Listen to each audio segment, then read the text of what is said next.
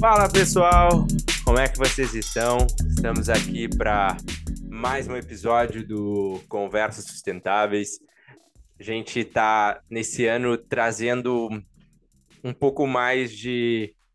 For, uh, um pouco mais. entregando mais do que o podcast, né? A gente já, já tinha essa linha de conteúdo conversando com vocês e o pessoal começou a pedir mais informação. A gente criou a quinta temporada já num, num viés inicial, porque os papos estavam muito técnicos, e aí a gente trouxe o beabá da sustentabilidade, uh, trazendo essa sopa de letrinha, ISD, o que, que é, o que são as ODS.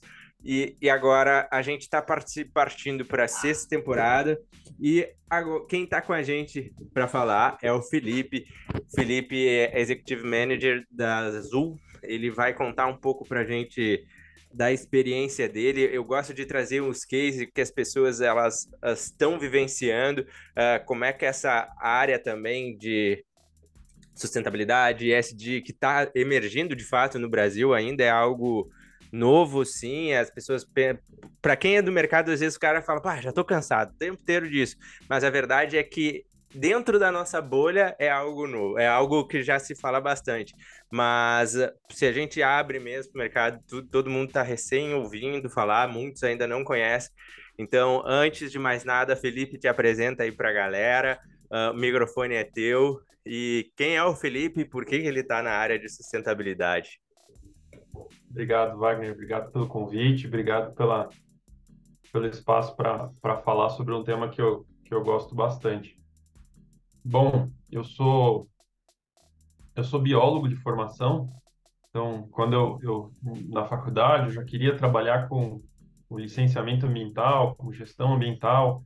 Lá em 2008, quando eu me formei, isso era o, era o, meu sonho, trabalhar com gestão ambiental.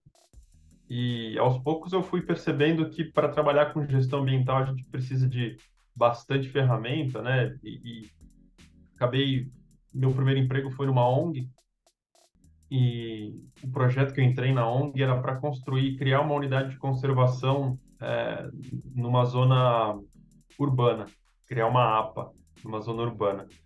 E aí o que eu mais tinha que fazer era conversar com pessoas, conversar com o poder público, conversar com a empresa, fazer o meio de campo das, das conversas, eu falei, puxa vida, é muito interessante pensar do lado é, é, da construção das agendas para que a sustentabilidade se aconteça. E aí eu fui fazer um mestrado num programa da USP, na Universidade de São Paulo, que é o PROCAM, que você escolhe uma disciplina para falar de meio ambiente e sustentabilidade. E, e eu acabei escolhendo ciência política, pra, porque eu estava discutindo construção de agenda e como que isso culminava numa política pública é, de gestão ambiental e sustentabilidade adequada. E depois, enfim, fiz um mestrado, fui trabalhar na área de florestas, é, papel e celulose, e em dado momento da minha carreira, já mais para frente, isso em 2014, 2015, um chefe meu me perguntou: puxa, vamos avaliar os impactos positivos e negativos da gente comprar ou não uma área no sul da Bahia para plantar eucalipto. E fui lá, eu fiz a análise de, de impacto e mostrei para o meu chefe. É, e ele falou: Puxa, legal, interessante. É, e quanto custa? E quanto vale esses impactos? Aí eu falei para ele: Puxa, não sei, eu sou biólogo.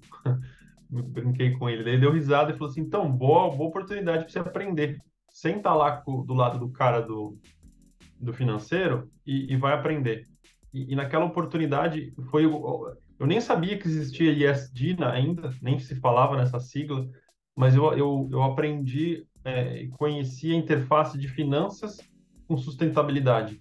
Então eu aprendi nessa, nessa oportunidade a fazer valuation, né? entender o que, é um fluxo de caixa, o que é uma taxa de desconto, e, e a gente acabou fazendo a avaliação, obviamente, com uma série de premissas e aproximações, mas a gente mostrou para o conselho da empresa naquela época que o projeto tinha uma, uma taxa interna de retorno X, não lembro exatamente qual que era, mas se a gente adicionasse todos os serviços ambientais, os benefícios sociais, é, obviamente o líquido disso, né, a gente também causava impacto, a taxa interna aumentaria em 5%, então, sei lá, era 10 e ia para 15. Aquilo acendeu uma luz na minha cabeça, falei, puxa vida, eu quero eu quero trabalhar com isso. né? Eu quero, eu quero viver essa interface de finanças e meio ambiente, sustentabilidade. Só que na época isso era muito, se hoje ainda é um pouco embrionário, na época então não, não existia possibilidade. E eu continuei trabalhando. É, que ano era isso, Felipe? 2015, 2014. Já, óbvio, já existia o termo ISD, já, isso já era tratado, mas num âmbito muito acadêmico, no, no, no teórico. É, com certeza na Europa já existiam iniciativas de fundo de investimento e bancos olhando para isso, mas não da maneira como a gente vê hoje, né? E aí, enfim, encurtando a história aqui, eu fui parar na, no, no, setor elétrico, é, trabalhando com meio ambiente e sustentabilidade. E recentemente, né, em 2019, pela, depois da, da famosa carta do, do Larry Fink, que todo mundo tomou consciência, né, grande parte do público tomou consciência, ou pelo menos sabe que existe, já ouviu falar dessa sigla do ESG, é que eu fui trabalhar de, de fato, ainda dentro do setor elétrico, com implantação de estratégia de ESG e eu já tinha bastante ferramenta, bastante vivência, mas eu nunca tinha posto em prática tudo que eu aprendi. E foi quando eu tra trabalhei na CESP com, com a proposta de né, um dos investidores procurou a gente e falou assim: ah, qual que é o seu é, qual que é a sua estratégia de, investi de, de investimento é, no longo prazo, pensando nos riscos climáticos que vocês estão expostos? Obviamente que a empresa não tinha nada na época, e o fundo, que era um fundo norueguês, falou assim: bom, ou vocês me apresentam alguma coisa, ou eu vou desinvestir, porque esse é o mandato do fundo e eu tenho, eu tenho que cumprir. Aquilo fez o, o CEO, o CFO, ah, não, agora vamos, vamos cuidar disso de um jeito. Só, Felipe, você vai fazer só isso. É, eu estava cuidando um pouco de ainda de licenciamento ambiental, mas passei a olhar só para sustentabilidade e ESG. E a partir daí só, só tenho trabalhado com isso exclusivamente com sustentabilidade desde então. É, eu acho que porque eu tinha um background já de muito tempo com finanças e com sustentabilidade, com meio ambiente, com, com inventário de carbono, com relatório de sustentabilidade. A hora que isso estourou no mercado, eu estava pronto. Então, eu, a minha carreira cresceu muito rápido de 2019 para cá. É, passei por várias empresas do setor elétrico e hoje estou na Azul Linhas Aéreas, como gerente executivo de sustentabilidade e meio ambiente.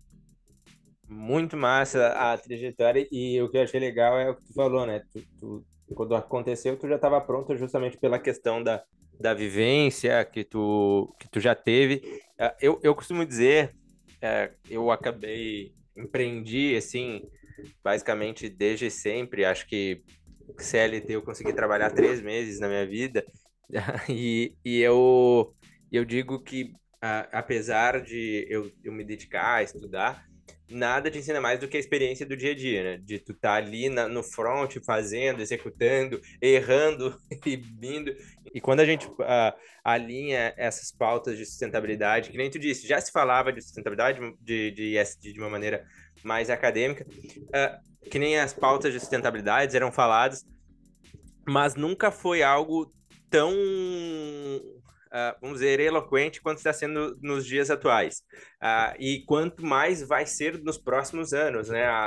Eu, eu enxergo que, que essas pautas de sustentabilidade ela vão, vão, vão guiar a economia nos próximos anos.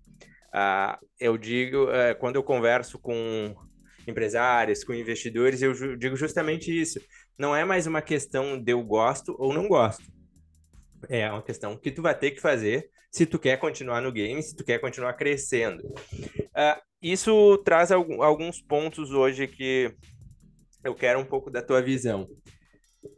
O mercado, uh, de uma maneira geral, já aderiu o ISD de fato? Ou ainda é algo que, se, que é embrionário, as empresas estão querendo entender, elas estão querendo mudar. Uh, porque eu vejo muita empresa falando, ah, eu fiz isso aqui, sou ESG. Aí o cara foi lá e botou só uma planta de energia solar e ele se considera ESG por causa disso. Como é que tu tá vendo o movimento do mercado em relação às pautas ESG e se elas já entenderam que sustentabilidade é uma coisa e o ESG é outra? Olha, eu, eu acho que primeiro a gente teria que fazer o recorte do que, que é Brasil, o que, que é Europa e Estados Unidos, né? São, são mercados e visões diferentes. É, eu parto do pressuposto, é, e não existe uma regra, não existe um conceito definido do que é o ESG, né, o que, que, significa a fusão dessas três é, é, palavras, environmental, social and governance, né, ambiente social e, e governança. É, e, mas eu conceitualmente a, o ESG surgiu em 2004, né, o Kofi Annan é, junto com, com a, o pessoal do Banco Mundial lançou esse tema né, para provocar os investidores é, a pensar em aspectos sociais, ambientais de governança para fazer a gestão de investimento. Qual que é a lógica?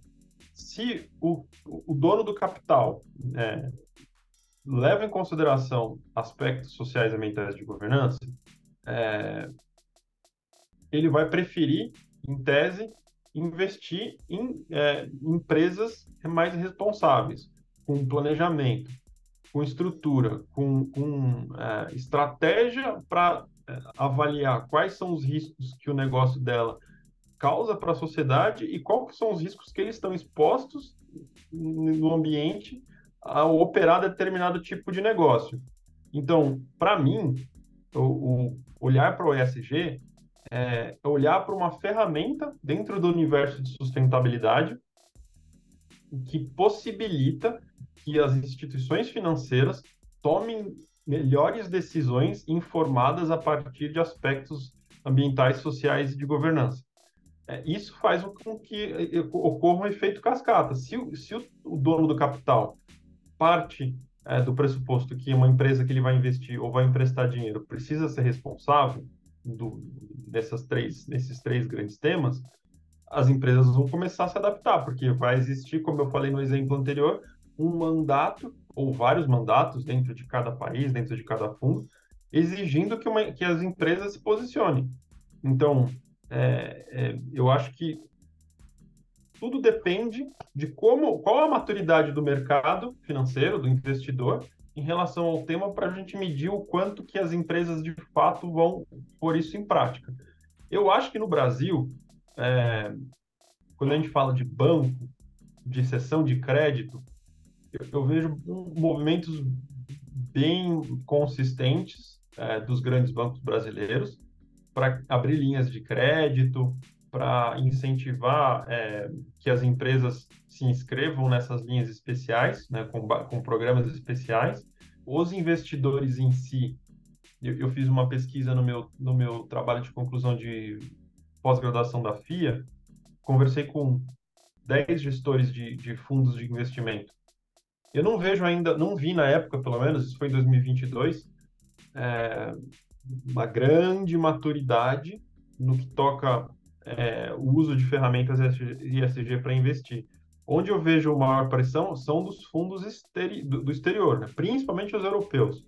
Tem fundo americano que está muito avançado e tem fundo americano que, que por exemplo, né, o Warren Buffett não está nem aí para o ESG e nem usa essas ferramentas. Então, pensando em mercado, o Brasil está inicial, né? Eu não sei se o Brasil, o brasileiro tem uma posição muito clara, tem, tem gente Deixa eu te fazer só uma tem... pergunta com, com base nisso aí que, que a gente está falando. Se a gente fala uh, do ISD, vai, vai, vai ser ba balizado muito pelo pilar que, que, o investidor ou o fundo está, está exigindo. Uh, ok, a gente está falando para as big corps, né? Para as grandes corporações Pro cara que é um médio pequeno, ele vai dizer, cara, então eu não preciso me preocupar com isso, porque eu não vou ser cobrado e nem pressionado por nenhum fundo de investimento, pelo menos não diretamente, assim que nem eu falo de uma empresa de, de capital aberto. Isso acaba não acaba dificultando para aquele cara que ou a, a, a percepção de que esse mercado não é para ele, Aí eu, eu excelente pergunta. Eu, eu, traria três aspectos importantes. Primeiro, ainda ligado ao mercado financeiro, é, o pequeno e o médio precisam de crédito. Então é, é, bem provável que já existam, aliás, já existem linhas de créditos em bancos para pequenos e médios é, empresários atreladas às boas práticas ESG e não são muito complicados, né? A gente está falando aí de maior transparência na, na divulgação de informações de gestão de carbono, diversidade e inclusão, enfim, são, são adequados ao tamanho do negócio. Isso é um ponto. O segundo ponto, normalmente, um pequeno e um médio empresário, eles são fornecedores de um grande, de uma grande empresa. E as grandes empresas né, estão cada vez mais pressionadas a olhar para a cadeia de fornecedores. Então, mais cedo ou mais tarde, os grandes as grandes empresas vão pressionar a sua cadeia de fornecimento para que elas adotem práticas é, é, de sustentabilidade que estejam alinhadas à estratégia ISD delas. Então, por exemplo, de novo, é, inventário de carbono, é, gestão adequada de resíduos e de efluentes, é, né, responsabilidade social na contratação de pessoas, enfim, práticas que, na verdade, a gente está falando de cumprir a lei, mas que muitas, muitas empresas no Brasil ainda não cumprem porque é muito caro cumprir toda essa lei. Então, a partir do momento que você tem uma pressão também do, do, do, do empresariado, da, da alta, do topo da cadeia, é, essas grandes empresas entendem que para você ter esse nível de aderência ao seu modelo de negócio, você vai precisar pagar mais. Você vai ter que compensar um custo maior que a cadeia vai ter. Então, eu acho que isso é um movimento importante no médio prazo. E tem um outro aspecto muito importante que eu acho que foge um pouco do conceito de SD que eu gosto de usar, porque é um, é um conceito mais teórico, assim, por assim dizer. O grande público já se apropriou desse, desse termo. E o grande público é que define o significado. Então, assim, para o grande público mais leigo, eles misturam ESG e sustentabilidade, responsabilidade social corporativa. Então, quando uma pequena, uma média empresa, principalmente as empresas de serviço que, que atendem é, o, o público final, o consumidor final, passam a se preocupar com aspectos de sustentabilidade, elas também estão atrelando o valor à própria marca. Então, isso é importante também. Óbvio que a estratégia de SD de uma empresa menor, ela tem que ser adaptada ao público e às demandas. Né? Ela não vai sair fazendo coisas que uma grande corporação faz, porque não faz sentido, mas com certeza existem aspectos que, ela, que essas empresas precisam levar em consideração para poder pensar numa subsistência futura, porque os, as novas gerações cada vez mais exigem é, de bate-pronto certos aspectos de responsabilidade social é, e, e, ambiental. Perfeito. Quando a gente, uh, uh, trazendo ainda um pouco mais provocando, aí o cara tá lá, tá, mas eu não tenho o médio e o pequeno, ele está olhando para isso, ele, ele vê esses movimentos, uh, como eu disse, uh, só que ele não tem um, um time que vai destinar, por exemplo, um comitê de sustentabilidade, ele, ele, a, a empresa dele lá tem 30, 40 funcionários, colabora, colaboradores. O que que pode, o que que ele enxerga, uh, porque se a gente parar nível Brasil, ele pode ter um, um acesso a crédito mais interessante com pauta de sustentabilidade. Ele pode uh, criar valor de marca se ele saber também usar o marketing em cima disso aí. Então, são, são benefícios claros. Mas ele precisa saber como vai fazer isso. Ele precisa uh, criar esse mecanismo.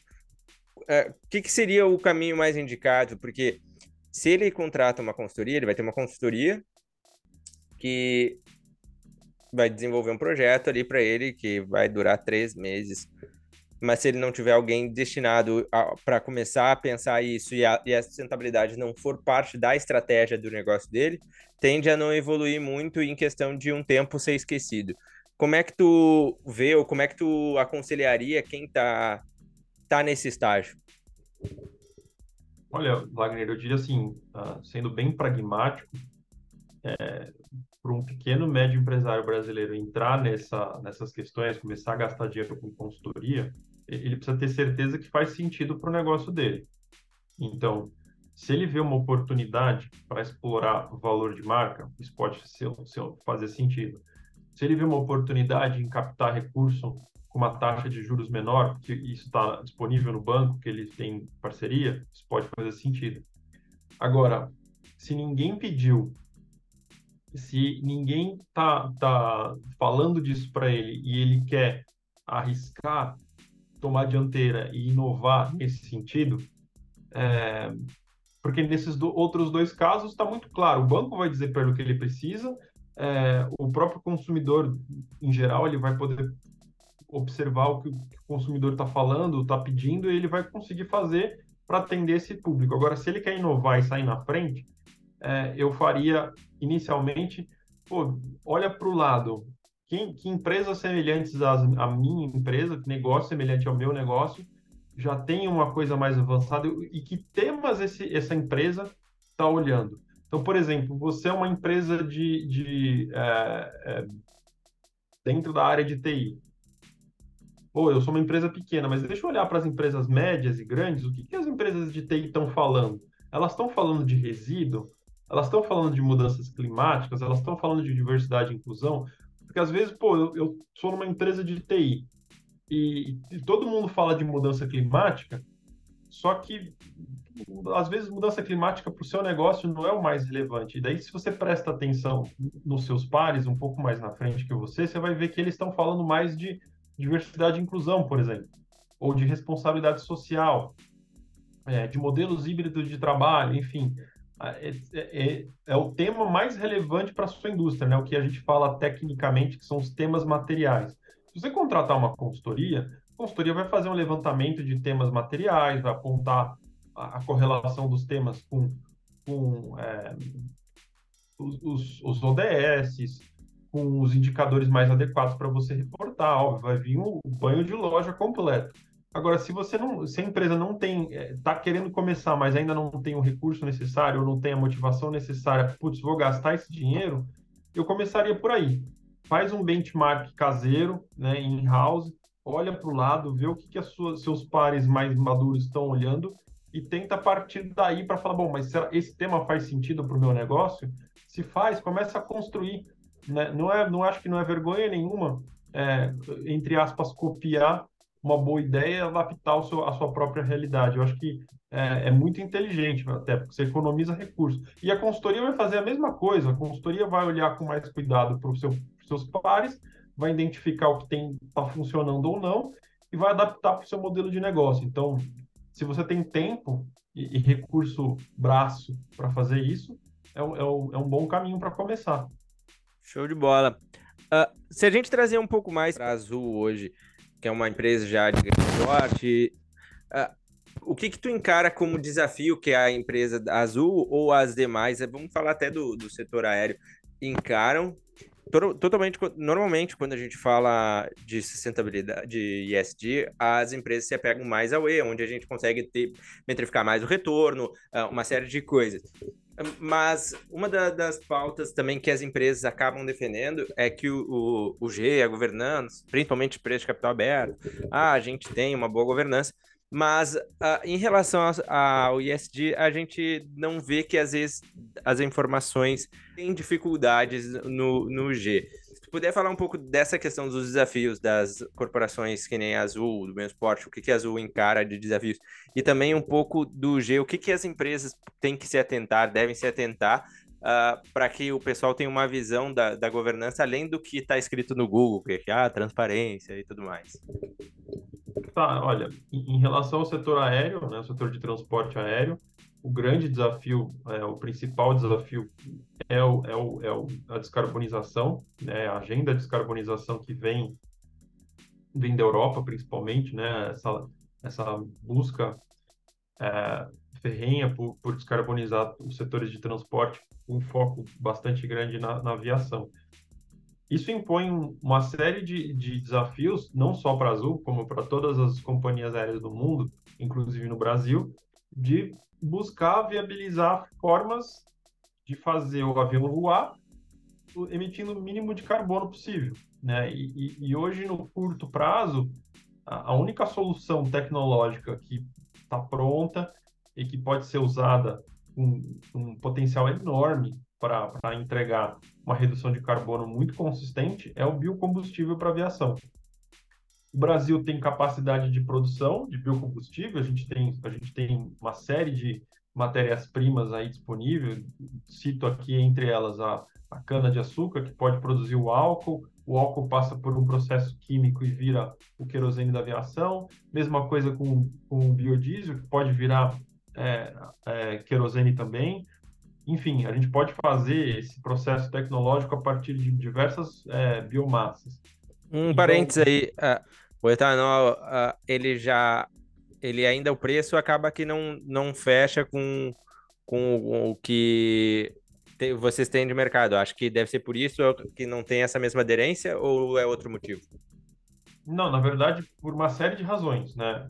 O preço hoje, porque eu não tenho escala industrial, o preço hoje é inviável para qualquer empresa aérea, mas eu também não tenho clareza a respeito da cadeia de transporte, não tenho clareza a respeito do, das regras de distribuição, não tenho clareza a respeito da tributação. Então, assim, é uma agenda, é, tecnologicamente, ela está pronta. Tecnologia existe para você transformar uma fábrica de etanol de de veículo numa fábrica de biocombustível de avião são dois anos. A tecnologia já existe, é só pôr para rodar, óbvio, você vai ter que adaptar a fábrica e pronto, vai sair biocombustível lá na, na ponta. Mas a que preço? Quem vai tomar o risco de, de adaptar a fábrica e investir todo esse dinheiro? Como é que vai ser a tributação? Será que se o, se o etanol, o álcool, álcool de aviação, né, o álcool to jet, que no final das contas vai ser um querosene, ele vai custar. Será que se ele custar um pouco a mais, as empresas aéreas vão querer comprar? Não, não vão comprar. Se custar um centavo a mais, a empresa aérea não vai comprar, porque o maior custo das empresas aéreas no Brasil é, é o combustível. Então, esse combustível tem que chegar custando pelo menos o mesmo preço. Né? E, e, isso é um papel do governo. Né? As companhias aéreas não têm fôlego de caixa para fazer contrato de longo prazo, para investir em fábrica.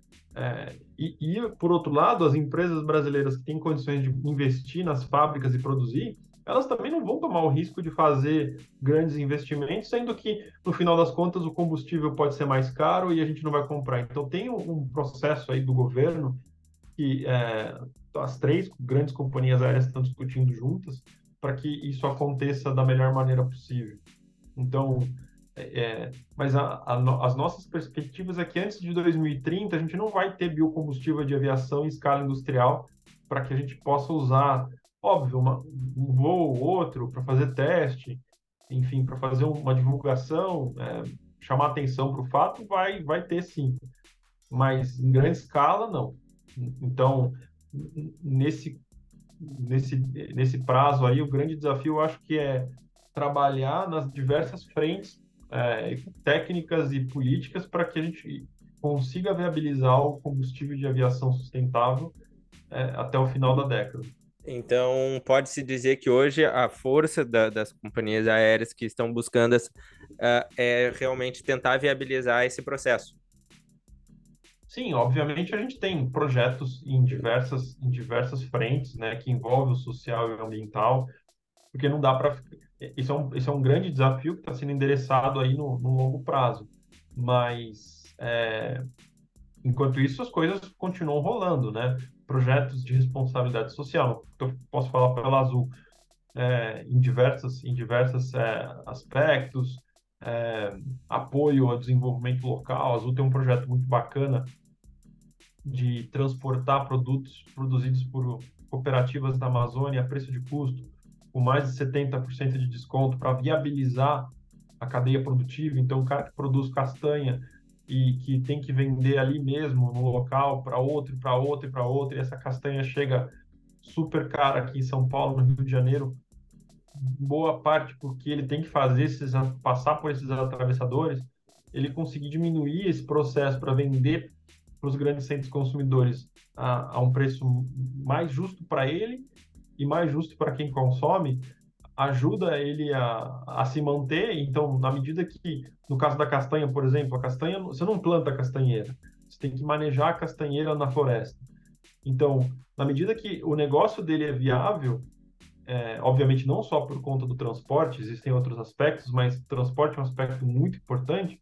Na medida que esse negócio é viável, é, a floresta se mantém em pé, porque ele precisa da floresta do entorno das castanheiras para poder fazer o manejo e vender a castanha. Então, esse é um exemplo de um projeto socioambiental que a Azul tem. Perfeito. Tia, a gente está caminhando para o final já. Quero te agradecer pela, por esse bate-papo, uh, poder expor um pouco da tua visão, uh, um pouco também do que está acontecendo na Azul. Uh, infelizmente, eu por mim bateria muito mais tempo uh, esse papo, só que o Spotify já me falou, né? O pessoal, a retenção para esse tipo de assunto é de 30 a 40 minutos, então não adianta a gente querer passar, porque o pessoal aqui uh, fica esse período. Quero agradecer também a galera que está nos acompanhando, que tem nos seguido, no, principalmente no Spotify, nos últimos tempos deu uma crescente uh, violenta ali de pessoas seguindo o podcast, uh, acompanhando o nosso trabalho. Então, obrigado para quem nos escuta. Quem quer saber mais, a gente está desenvolvendo esse ecossistema de sustentabilidade. O Felipe está participando com a gente uh, desse ecossistema, uh, criando conexões uh, com o objetivo de educar cada vez mais as pessoas sobre essas pautas de sustentabilidade. Acreditamos que é, a, a, nós do Conversa Sustentáveis a gente defende três linhas, que é o seguinte: é a investir em tecnologias. A gente precisa a, a, cada vez mais está investindo uh, nos processos de tecnologia para que a gente tente uh, desacoplar o crescimento econômico do, dos impactos ambientais. Também uma, uma defesa, justamente isso que o Felipe falou, de a gente ter uma política atuante que esteja preocupada, que crie regulamentações, que crie incentivos, que invista em P&D para que a gente possa desenvolver novas áreas. E o que a gente está fazendo aqui, que é a conscientização pública, né? Uh, de poder educar, trazer mais as pessoas, porque a sustentabilidade é uma coisa que eu costumo dizer, é algo que a gente não pode terceirizar. Então, Felipe, uh, desculpa, meus contatos é no Insta, é arroba Conversas Sustentáveis, no LinkedIn também, Conversas Sustentáveis, ou Wagner Lopes, quem quiser me achar lá no meu pessoal também, bater um papo. E, Felipe, deixar os teus contatos, tuas considerações finais ou algo que não foi dito também. Obrigado mais uma vez, Wagner, pelo convite. É, eu não lembro de, de cabeça o meu contato no LinkedIn, mas depois a gente pode deixar aí no, no, na descrição. E fico à disposição se alguém tiver alguma dúvida, quiser entrar em contato para explorar mais algum ponto. Show de bola, pessoal. Show, uh, Agradeço mais uma vez. Eu vou deixar o contato do, do Felipe ali para vocês baterem um papo. Uh, e quem quiser também pode participar do Conversas Sustentáveis, que também vai lá, a gente conversa. Dia 25 a gente tem o segundo encontro aí que o Felipe vai conversar, explicar para a gente uh, um pouco mais sobre esse tema, daí de uma forma também mais aprofundada. É isso aí. Felipe, muito obrigado pelo teu tempo e boa noite.